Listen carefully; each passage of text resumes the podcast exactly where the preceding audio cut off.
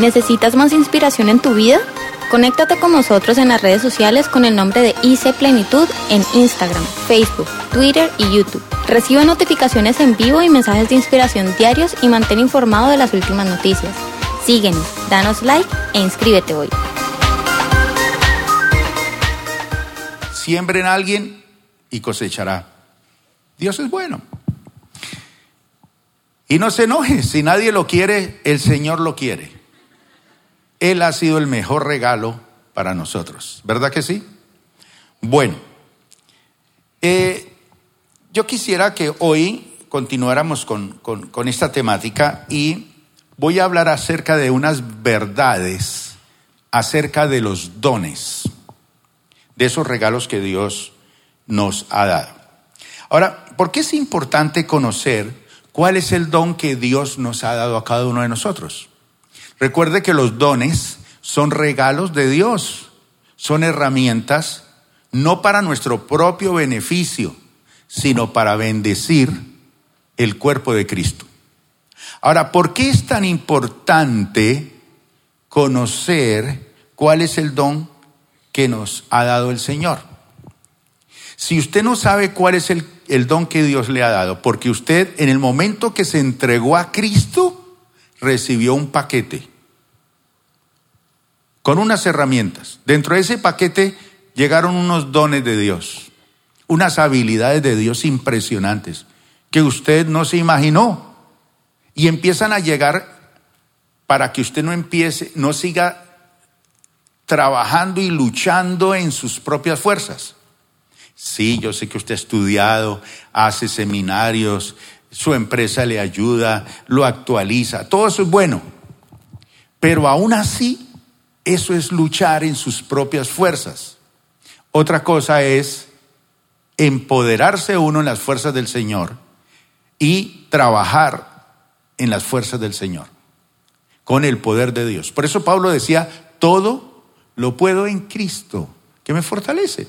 Entonces, cuando usted se empodera en el Señor, logra unos resultados impresionantes. ¿Para qué?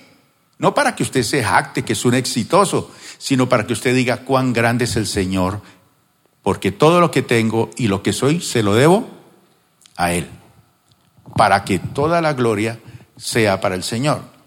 Ahora, ¿por qué es tan importante saber cuál es el don que Dios nos ha dado? Porque si usted no sabe cuál es el don que Dios le ha dado, entonces a usted le va a ser difícil saber tu lugar en el cuerpo de Cristo. Levanten la mano los que esta mañana aquí tienen oídos.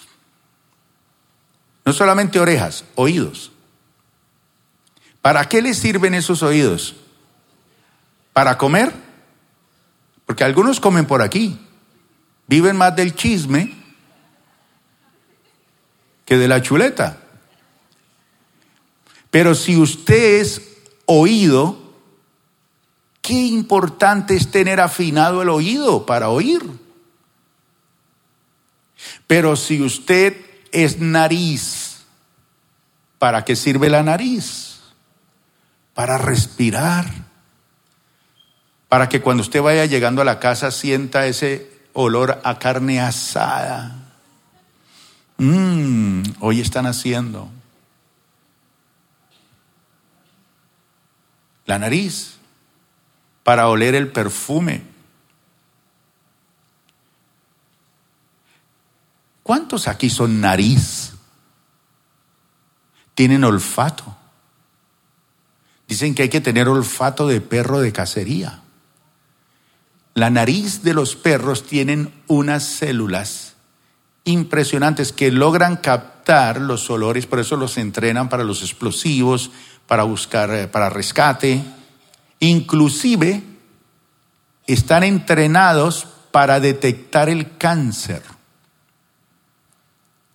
Hay clínicas donde tienen perros y lo pasan por ahí, lo huelen a uno.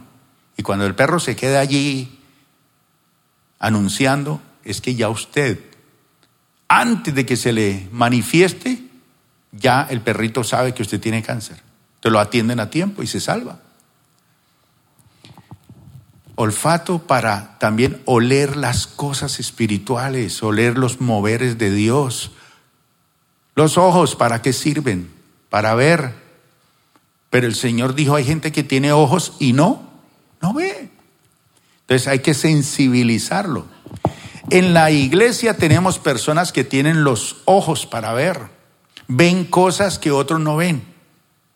Hay personas que solamente ven problemas, dificultades, negativismo, no, hay gente que ve el poder de Dios en acción. Hay gente que escucha la voz de Dios. Hay gente que está en una conexión con Dios tan especial. Pero la Biblia dice que nosotros somos parte del cuerpo de Cristo. Somos un cuerpo. Entonces, ese, esa persona que es oreja o oído o olfato o vista, si está por allá aislado, encerrado en algún sitio, y ahora está bonito, pero también tiene que darse a conocer al cuerpo del Señor. Somos parte del cuerpo. Entonces cuando yo sé que soy, soy pie, soy mano, soy estómago, soy hígado. ¿Qué hace el hígado en el cuerpo humano? Es el purificador, el filtro, el mejor dicho. Necesitamos esos filtros en la iglesia también. Son los que llevan la carga de coger toda esa maleza de toda la gente y lanzarla afuera y mantener bien purificado, bien sano el cuerpo. ¿Quiénes son esos? Los que oran, los que interceden, los que ministran, los que llaman a la gente, los que le hablan, los que se unen a orar, los que buscan. Esos son personajes importantísimos.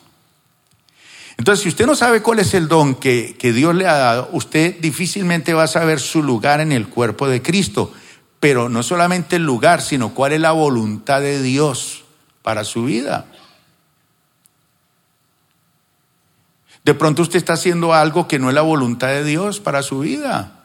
Está haciendo lo que le obligaron a hacer. Y su talento quedó allí enterrado. ¿Qué es lo que? Ah, yo soy nariz. Ah, el Señor quiere que yo huela. Entonces me la voy a pasar de hermano en hermano para oler, a ver qué huele este hermano.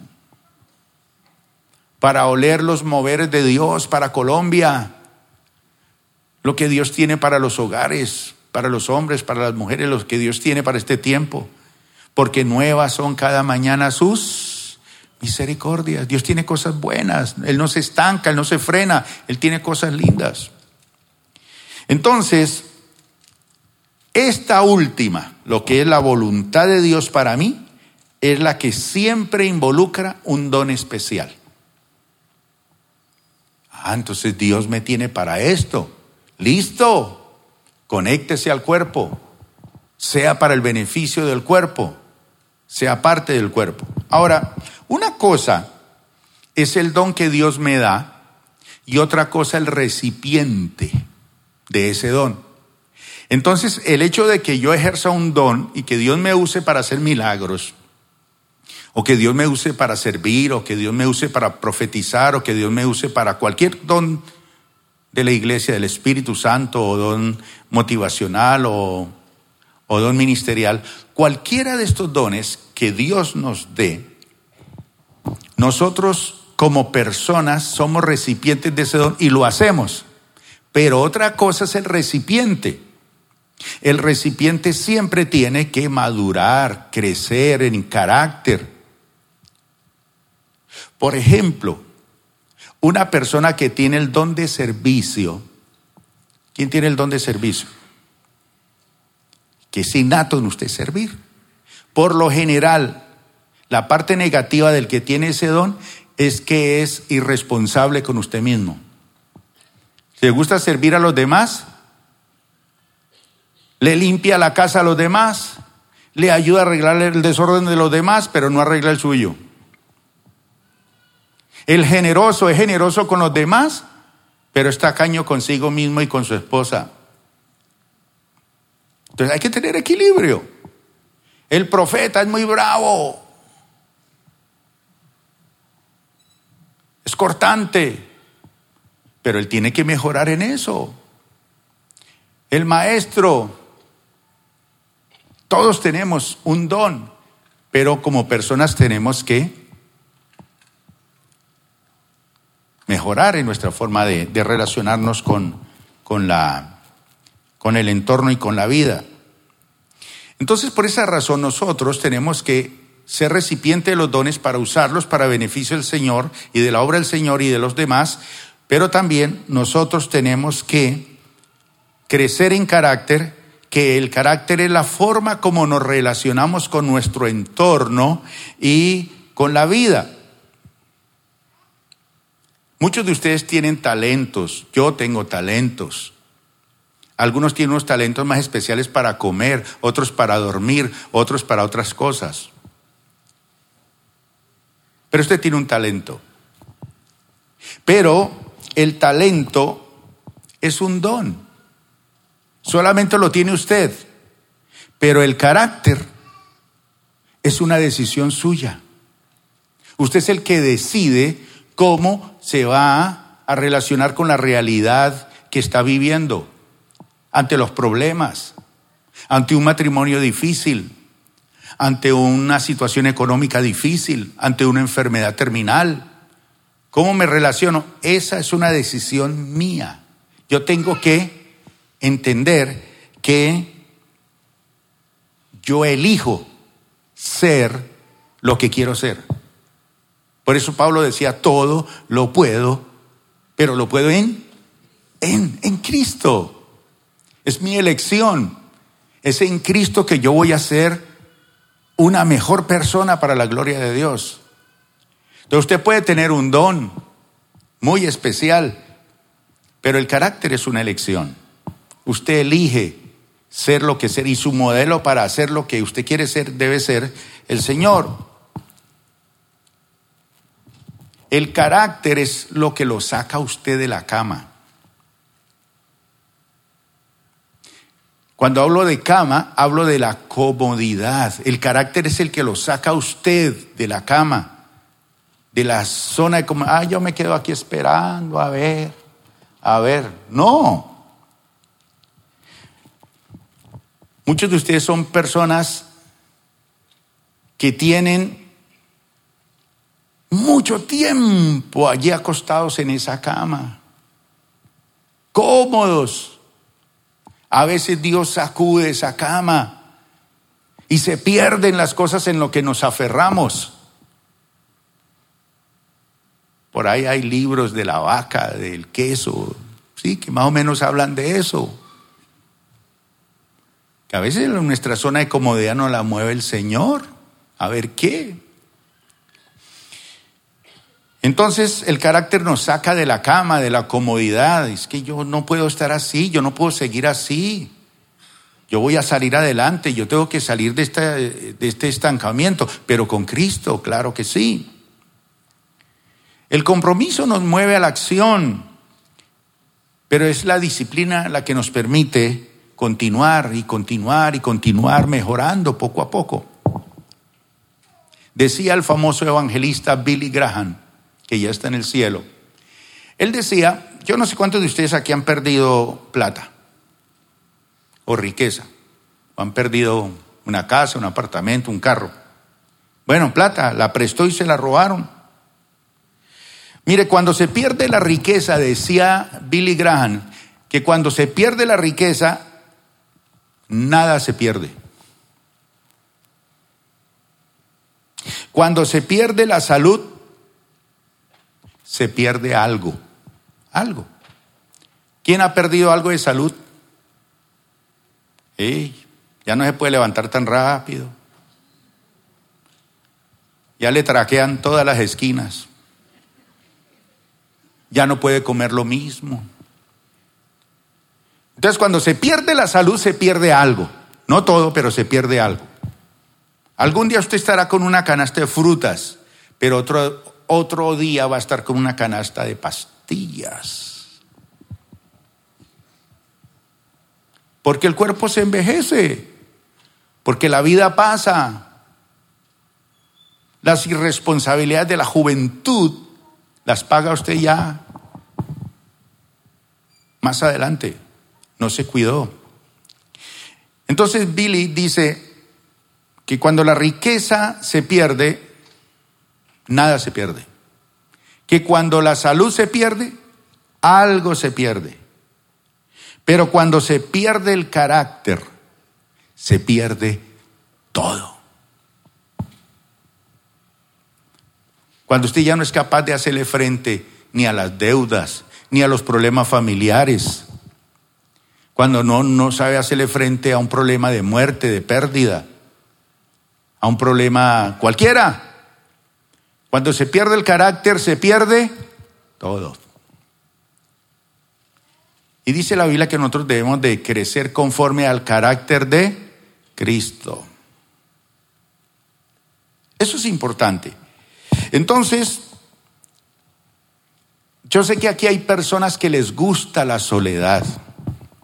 Dice, ay, a mí me gusta llegar tardecito al culto y antes de que termine, cuando el pastor empieza a ministrar, me voy.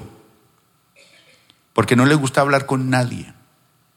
Y cuando llega al culto, se hace ahí en la silla que no esté nadie a la derecha ni a la izquierda. No me gusta con nadie. Hay gente que le gusta la soledad irse a las montañas, a meditar a la orilla del mar. Y yo sé que hay muchas cosas que se desarrollan en la soledad. Por ejemplo, si usted quiere ser un buen músico, lo mejor es ensayar solo, que nadie le interrumpa. Pero la mujer ahí, mijito, quiere un pedacito de papaya, mijito, que no, que mijito, que no, el niño que esto. ¿Cuándo? No lo dejan. Y hay que no le reciba la papaya, hombre muerto.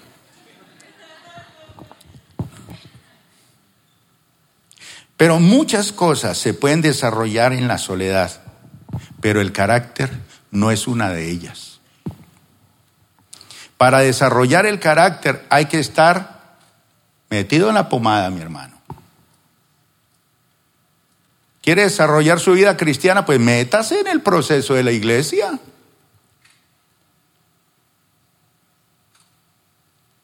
Ah, yo me voy a casar y mi príncipe azul que sepa que a mí no me gusta tanta cosa, a mí me gusta ya estar en mi cuartico. Entonces en la luna de miel tú para allá y yo para acá. Señor, hay que desarrollar carácter en la forma como nos relacionamos con la vida. Por ejemplo, los que están endeudados, ¿cómo se relaciona usted con esas deudas? ¿Amargado? ¿Quejándose? ¿Robándole a Dios los diezmos? ¿No me alcanza? ¿No puedo? Me casé por aquí hay recién casados. ¿Dónde está Jennifer? Que es la recién casada. Ahí está. ¿Cuánto tienen ya ustedes? Un año. Un año. Y ya se quejan.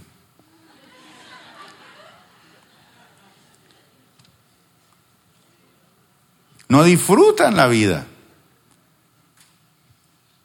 Entonces, la forma como encara su matrimonio, encara su enfermedad, encara las deudas, encara los problemas de la vida, eso es lo que demuestra quién es usted.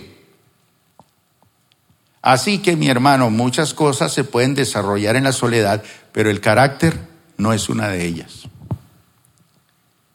Únase, conéctese a su iglesia, haga equipo, busque a alguien, evangelice, sirva. Bendito sea el Señor. Mejor dicho, ¿cuántos aquí tienen voluntad? Son decididos para hacer las cosas. Levante la mano. No le dé miedo levantarla. Te dice, ay, yo no la levanto porque siempre me va mal. No, tranquilo. Hay gente que tiene voluntad para hacer las cosas, pero no es voluntad educada. Carácter es voluntad educada. ¿Educada al modelo de quién? De Cristo. ¿Cómo lo hacía el Señor? ¿Cómo enfrentó la muerte? ¿Cómo enfrentó la traición? ¿Cómo enfrentó el abandono de su propio padre? ¿Cómo enfrentó al traicionero? ¿Cómo enfrentó al que le robaba? El tesorero se robaba la plata.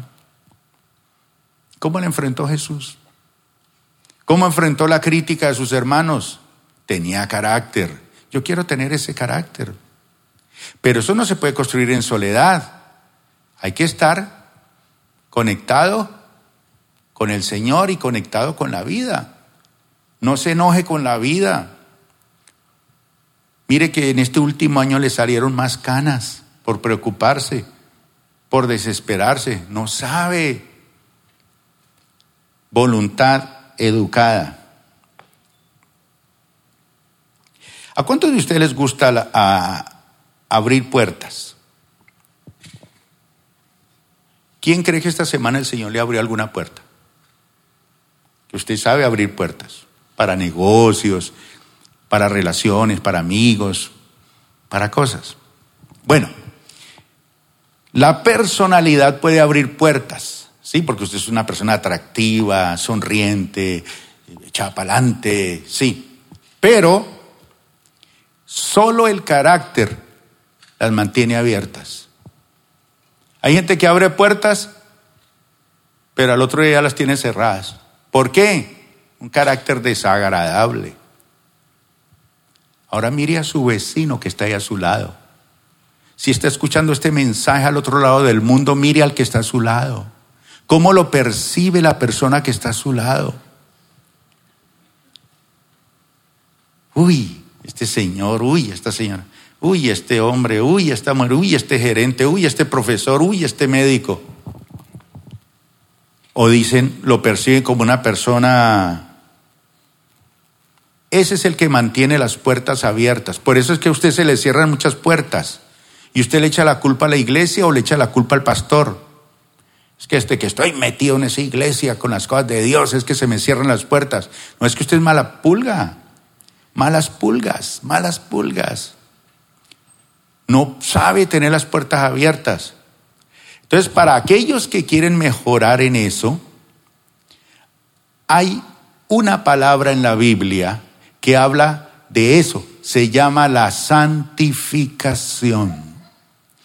Y la palabra dice que Dios nos santifique por completo cuerpo, alma, que es mente, voluntad y emociones, y espíritu, intelecto, discernimiento, la morada de Dios, conciencia.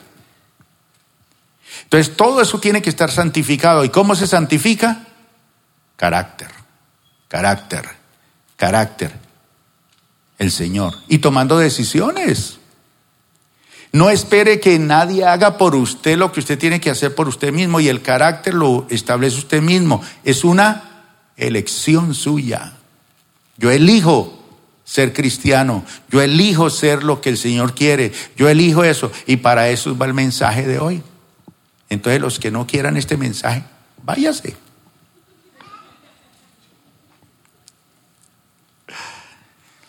El Señor nos muestra un camino excelente para vivir la vida, mis hermanos. Y la Biblia la llama la vida en el Espíritu. Y la vida en el Espíritu no es que usted se la pasa por allá cruzando los pies en forma de loto y las manos. Mm, no, la vida en el Espíritu es aprender la vida que Dios tiene para nosotros, una vida rica, una vida abundante, una vida alegre, una vida especial, una vida para que usted la disfrute con su esposa y con sus hijos. Pero la vida en el Espíritu nos acerca a Dios. La vida de los negocios te acerca a los negocios y a la plata, y eso no está mal. Pero la vida en el Espíritu te acerca a Dios. Pero también, después de acercarnos a Dios, Él nos dice algo que le dijo a un señor que vivía en un cementerio atado con cadenas, se hería con piedras, se dejó el pelo largo, vivía tres años sin bañarse. Y cuando pasó Jesús por allí, Él le salió al encuentro del Señor. Y Jesús lo confrontó porque Él vivía en un cementerio y estaba endemoniado. Y el demonio que vivía en Él se llamaba Legión porque somos muchos, lo tenemos controlado. Pero el Señor le sacó los demonios y los demonios, Dios les, el Señor les permitió que se fueran a un hato de cerdos. Y los cerdos se despeñaron por el barranco y cayeron al mar y se ahogaron. Un hato de cerdos se llenó de demonios de lo que vivía ese hombre. Lo que tenía un solo hombre acabó con un acto de cerdos. ¿Cómo podía vivir ese hombre así? Pero así vivía. Pero Jesús lo liberó y dice que quedó en su juicio cabal. Ya entendió, yo no estoy destinado para vivir en un cementerio, ni estoy destinado para andar así sucio.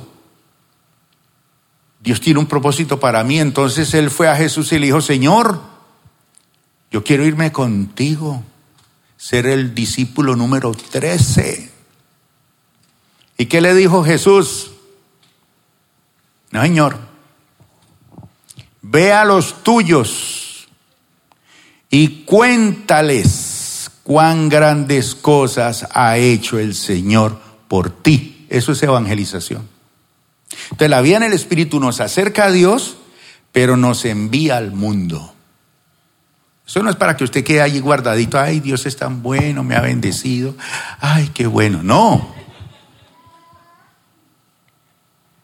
Lo envía para que usted le predique a, a, los otros comerciantes que son fracasados, arruinados. Enséñale la palabra de Dios a los otros médicos, a los otros ingenieros, a los otros compañeros de estudio que están mal.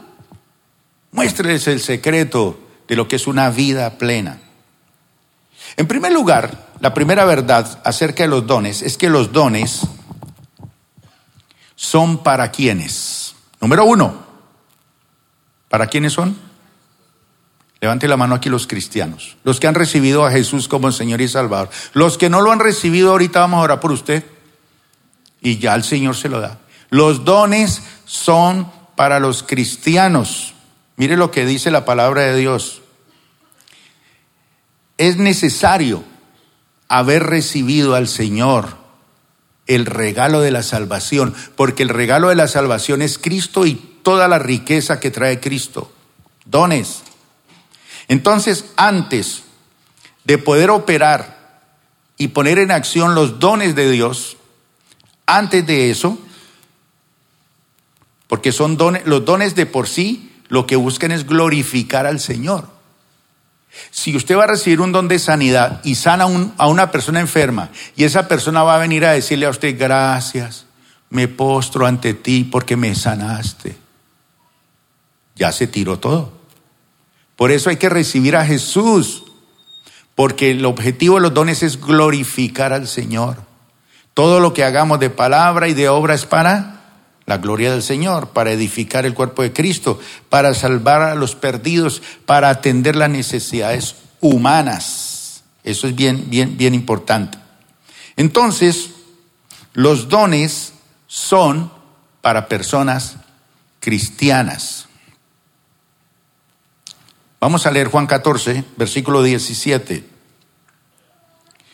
El Espíritu de verdad, a quien el mundo no puede aceptar porque no le ve ni le conoce. El cristiano sí lo puede ver al Espíritu Santo y no lo ve como una palomita como lo vio Juan.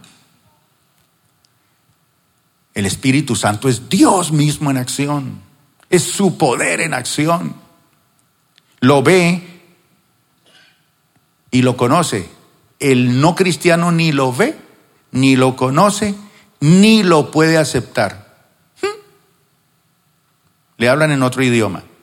Pero ustedes, ¿qué dijo el Señor, pero ustedes sí lo conocen, porque vive con ustedes y estará con ustedes. Un aplauso para el Rey. Para usted es el Espíritu Santo. Número dos, los dones se reciben, esa es otra verdad, para el beneficio del cuerpo y para la obra de Cristo en el mundo. Así como su mano es para el beneficio suyo, para comer, para bañarse. Hagan así todas las manos. Miren cómo se ven de bonitas las manos. Yo estuve en una iglesia que no podían aplaudir porque no podían hacer bulla a los vecinos. Entonces les tocaba hacer así. Cuando iban a aplaudir hacían así y era hasta bonito. Mire con esas manitos tanta plata que se ha perdido, hermano. Tantos enfermos que han dejado de ser sanados. Tantos problemas sin solucionar. Usted es las manos de Dios. Usted y yo somos las manos de Dios. Entonces los dones se reciben para el beneficio del cuerpo y para la obra de Cristo en el mundo. Y no hay un don que sea más importante que el otro. No, no, no, no. No se reciben los dones para ser grandes estrellas. No, se reciben para ser mejores servidores. Yo sé que en el mundo cristiano hay unas personas que Dios les ha dado un brillo, estelar, pero ellos lo rinden al Señor. Pero los dones son para el beneficio de la gente. Efesios capítulo 4, versículo número 12 dice así, hablando Pablo de los dones, por ejemplo, los dones ministeriales, dice, a fin, ¿para qué son esos dones ministeriales? De capacitar, está hablando de los apóstoles, profetas, evangelistas, pastores y maestros, dice, están allí para capacitar al pueblo de Dios para la obra, para la acción de servicio, para edificar el cuerpo de Cristo. No estamos aquí para maltratar a nadie, para lastimar a nadie, estamos aquí para edificar el cuerpo de Cristo. Entonces los dones se reciben para beneficio del cuerpo y para la obra del Señor en el mundo. Para eso Dios establece sus dones ministeriales. Número tres, nunca deben separarse los dones del amor. Por ejemplo, cuando Pablo habla acerca de los dones a los corintios, en medio de la conversación, en el capítulo 12 habla de los dones del Espíritu Santo, los dones de inspiración vocal, los dones eh, de revelación y los dones de poder. Y en el capítulo 14 explica los dones de hablar en lenguas e interpretar lenguas. Dice por qué son importantes las lenguas. Así que no se asuste cuando oiga a alguien orar en lengua, está loco. No es que usted se está perdiendo una bendición. Eso es para nosotros hoy en día. Pero tiene un propósito. Entonces Pablo como ve que la iglesia de Corinto es una iglesia donde hay mucho mover del espíritu, pero mucho desorden porque no hay equilibrio. Entonces dice entre el capítulo 12, que son los dones del espíritu, y el capítulo 14, que es el hablar en lenguas y profetizar, el de equilibrio está en el 13. ¿Cuál es el equilibrio? El amor. Si mi don no está canalizado por el amor de Dios, y, para, y por amor a mi hermano y por amor al cuerpo de Cristo, no estoy haciendo nada. Mire lo que dice Corintios 13. Dice Pablo, hablo con lenguaje humano, perdón, hablo con lenguas humanas, está la letrica pequeñita aquí, hablo con lenguaje con lenguas, o si hablo en lenguas humanas y angelicales, porque aquí hay hermanos que hablan lenguas angelicales. O sea, hablan en un idioma que yo no los entiendo. Si dicen que le van a servir al Señor, no sé. Pero hay otros que hablan en lenguas humanas. Hablan inglés, francés, alemán. Chévere. Hay otros que no hablamos sino español. Pero Pablo dice, si yo hablo en lenguas humanas y angelicales, pero no tengo amor, no soy más que un metal que resuena o un platillo que hace ruido. Si tengo el don de profecía y entiendo todos los misterios y poseo todo conocimiento, y si tengo una fe que logra trasladar montañas, pero me falta el amor, nada soy. O sea que yo puedo lograr hacer muchas cosas sin tener amor.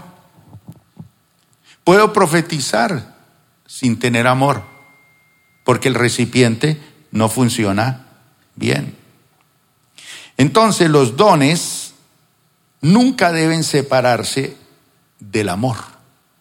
Ese es el filtro. Entonces si un hermano me profetiza, yo voy a sentir el amor. Si un hermano quiere orar por mí, por sanidad, se ve el amor. Si un hermano me exhorta, está el amor. Si un hermano me sirve, está el amor. Ese es el, el catalizador de eso. Número cuatro, los dones no deben confundirse con la espiritualidad. El hecho que Dios te use en hacer milagros y resucitar muertos no quiere decir que usted sea espiritual. Ahí es donde usted tiene que elevar su carácter espiritual, su relación con Dios. Y algunas personas tienden a medir la espiritualidad con base de los dones. Como Dios me usa grandemente, entonces yo soy muy espiritual. Resulta que no. Resulta que no. No soy espiritual, pero Dios me usa para hacer cosas grandes. Entonces hay que santificarse. El Señor me santifica en el momento que le recibo, pero después soy llamado para qué? Para vivir y crecer en esa santidad. No estamos llamados para ser santos, porque ya somos santos. Somos llamados para crecer en la santidad, ser cada día mejores. Número cinco, los dones generalmente armonizan con inclinaciones y habilidades que uno tiene naturalmente, que las trae de chiquito. Entonces se armonizan esos dones y no son talentos naturales, pero a menudo nacen de una inclinación natural. Entonces, Dios dice, este tiene esta inclinación y le da, le da ese don. Número seis, los dones se desarrollan y se fortalecen, porque hay que desarrollarlos y fortalecerlos con él, algo que usted hace todos los días, el ejercicio. Ay, yo tengo el don de dar, pero nunca da. Yo tengo el don, el don de servir, pero nunca barre, nunca sirve. Hay que desarrollar ese don, pero hay que fortalecerlo. Miren lo que Pablo le dice a Timoteo sobre esto. Primero Timoteo, capítulo número 1, segunda Timoteo, capítulo 1, versículo 5 al 7. Pablo le dice a Timoteo, traigo a la memoria tu fe sincera, sincera, limpia, transparente, la cual animó, sirvió, se ejerció primero en quién? En tu abuelita Loida. Y luego a tu madre Eunice. Y ahora te anima a ti. De eso estoy convencido. Por eso te recomiendo que, que avives, que lo fortalezcas, que lo desarrolle el don de Dios que recibiste cuando te impuse las manos la primera vez. ¿Lo recibiste? Póngalo a funcionar. Fortalezcalo, ejercítelo. Pues Dios no nos ha dado un espíritu de timidez, sino de poder, de amor y de dominio propio. Los dones se desarrollan y se fortalecen con el ejercicio. Número siete, los dones, ojo, no somos dueños de los dones. Nosotros no somos dueños. ¿Quién es el dueño de los dones? Le pertenecen al cuerpo, le pertenecen a la iglesia. 1 Corintios 12, versículos 7 y 8 dice Pablo, a cada uno se le da una manifestación especial del Espíritu para el bien de los demás. A unos Dios les da por el Espíritu palabra de sabiduría, a otros por el mismo Espíritu palabra de conocimiento, y a otro otro, y a otro otro, y a otro otro. Pero es para el bien de los demás para el bien del cuerpo de Cristo. Si todos usamos nuestros dones, qué bendición, mis hermanos. Ocho, el uso de cada don debe ser confirmado. No es que yo tengo el don de la profecía. Si usted viene a mí, yo le muestro cuál es el futuro. Soy yo el elegido. No es Señor. El don debe ser confirmado por el cuerpo de Cristo. Es la iglesia la que dice, sí, ese hermano tiene el don de profecía, ese hermano tiene el don de milagros porque lo he visto ejerciendo su don y Dios lo respalda y por eso hay que respetar a ese hermano, esa hermana en el Señor. No hay un verdadero funcionamiento continuo de un don a menos que sea confirmado por los creyentes. Por eso Pablo le dice a Timoteo, avive el don. Usted lo tiene. Está confirmado, todos saben. ¿Cuál era el don de Timoteo? El ser evangelista. Pues este, se estaba perezando. No, no se quede, no espere que lo manden, no espere que le abran puertas. Ah, hágale. Que Dios está con usted y Dios lo respalda y Dios le da gente para que cumpla su propósito. Efesios capítulo 4, versículo 16 dice, por su acción todo el cuerpo crece y se edifica en amor, sostenido y ajustado por todos los ligamentos según la actividad propia de cada miembro. Cada miembro hace su parte dentro del cuerpo de Cristo, por lo tanto, el cuerpo es el que dice sí. ¿Qué tal uno por la mañana, oiga, piecito, usted está escuchando muy bien?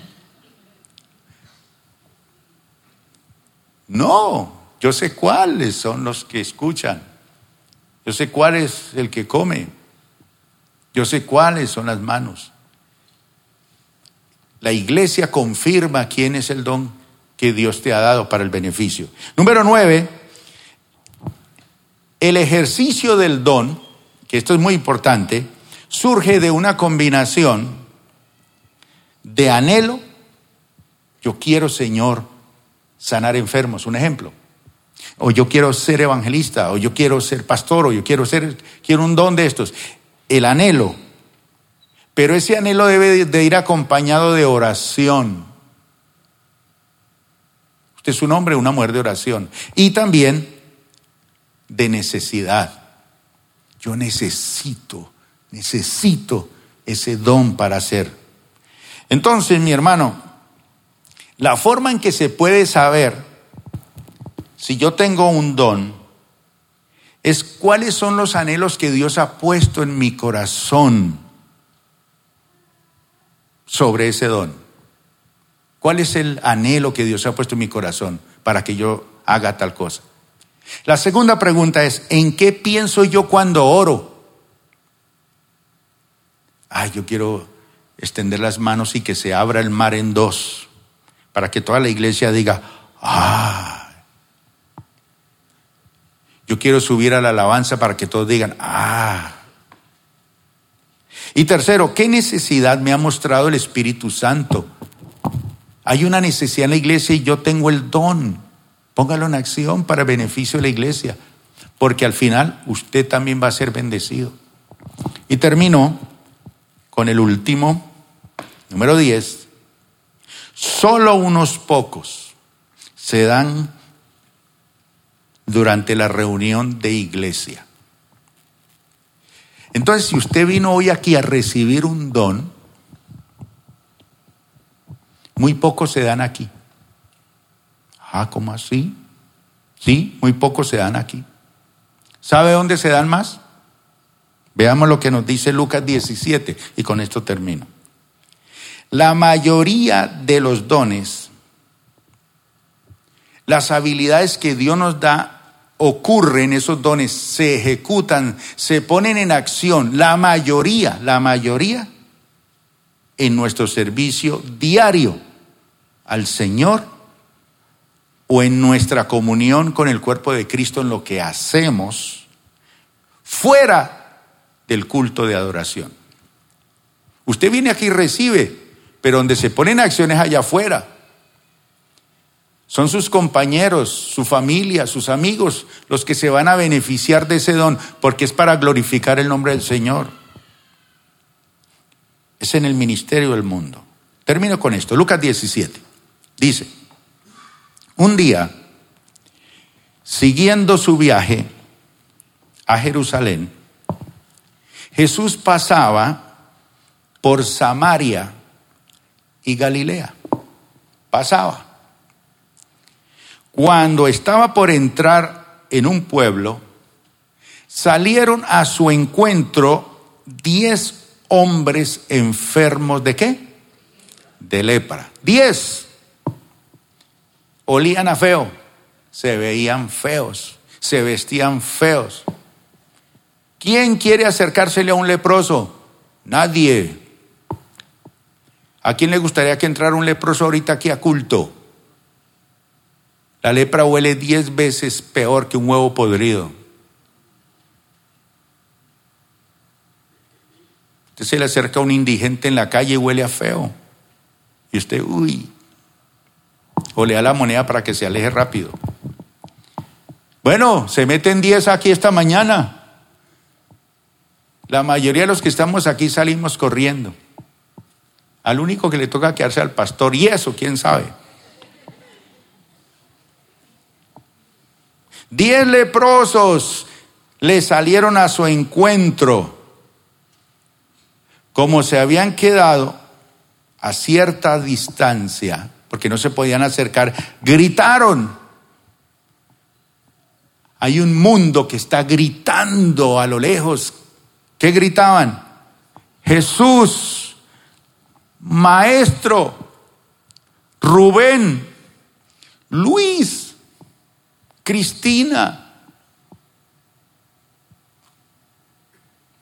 ¿Qué gritan? Diego, ¿qué? Ten compasión de nosotros. Ese es el grito de un mundo que nos clama a nosotros. Ten misericordia. Mire, usted acaba de salir de ese culto lleno del Espíritu Santo. Ten compasión, pon en acción ese don. Ayúdame. Al verlos, ¿qué les dijo el Señor? Vayan a presentarse a los sacerdotes. ¿Sabe qué era eso? Él no les dijo, señores, póstrese. No le dijo a los discípulos, se impongan las manos sobre esos diez. No dio una voz de orden maravillosa, desaparece la lepra. No dijo nada de eso. ¿Qué les dijo? Vayan y preséntense a los sacerdotes. Y se fueron, dice la Biblia. Creyeron, se fueron. Y en el camino se dieron cuenta que estaban limpios. Pero otro dice, no, pero ¿cómo me voy a presentar? Ese hombre me está mandando a que me cojan a piedra y me maten. Qué atrevido. No, se fueron. Y en el camino descubrieron que estaban limpios. Y se presentaron al sacerdote que era legista y el sacerdote dice, están limpios, pueden entrar a la sociedad, pueden volver a su mundo, a su familia, al templo, a todo. Y resultó que mientras iban de camino quedaron limpios.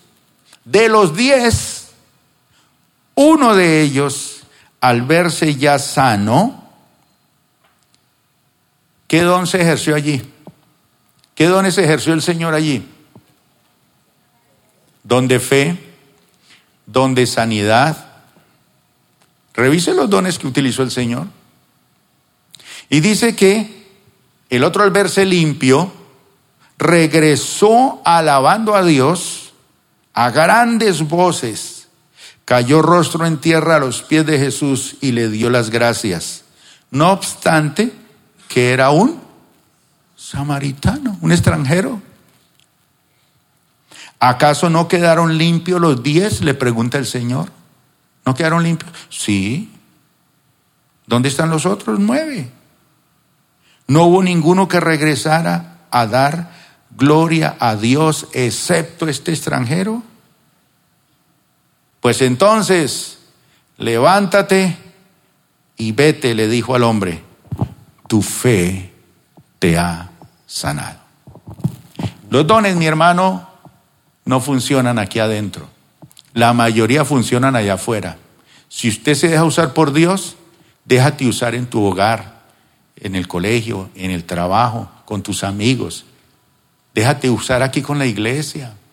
Usted es una persona tan brillante en su empresa, tan brillante en el colegio, tan brillante donde Dios lo ha puesto, pero aquí nada, hermano, nada. No nos hemos tomado ni un tintico. Pero ¿cuántos quieren dejarse usar por el Señor? De pie, mis hermanos, vamos a orar. Gracias por acompañarnos el día de hoy. Nosotros creemos que Dios quiere hacer más cosas para ti y a través de ti, y nos encantaría saberlo. Si has sido impactado por este ministerio, compártelo en nuestro correo electrónico info.plenitud.org. Otra vez muchas gracias por acompañarnos y esperamos que este mensaje sea de bendición para ti.